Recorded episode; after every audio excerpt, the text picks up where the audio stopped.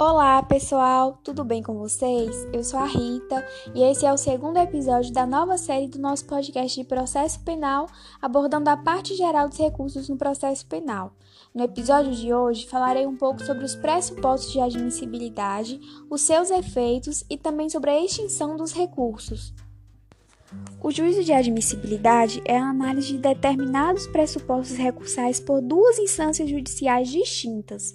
Eles são divididos em pressupostos objetivos, que por sua vez são fragmentados em cabimento, adequação, tempestividade e regularidade formal.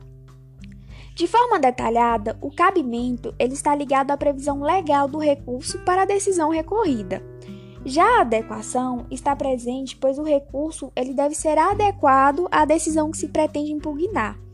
A tempestividade é importante para que se possa observar o lapso temporal previsto em lei. O recurso ele deve ser interposto dentro do prazo estabelecido.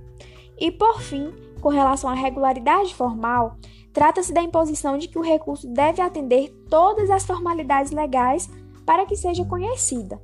A primeira formalidade imposta aos recursos é relacionada à forma. Existem duas formas de interposição do recurso: a petição e o termo nos autos. Outra formalidade imposta aos recursos que também pode ser mencionada é a motivação. Já os pressupostos subjetivos são segmentados em interesse jurídico e legitimidade. A legitimidade está interligada a quem tem legitimidade para recorrer, sendo estes o Ministério Público, o querelante, o assistente de acusação e a parte ré, por meio, por meio do seu defensor. Já o interesse jurídico, em outras palavras, é o interesse processual em obter situação mais vantajosa. Agora, falando dos efeitos do recurso no processo penal, eles são diversos. Os principais são o efeito devolutivo e o suspensivo, mas podemos encontrar também o efeito regressivo e o extensivo. Para finalizar nossa explanação, é importante destacar que a extinção dos recursos pode se dar de dois modos, sendo elas a extinção normal e a anormal. Na extinção normal, há o julgamento pelo órgão competente é processado regularmente. Já a extinção anormal ocorre antes do julgamento e de forma antecipada.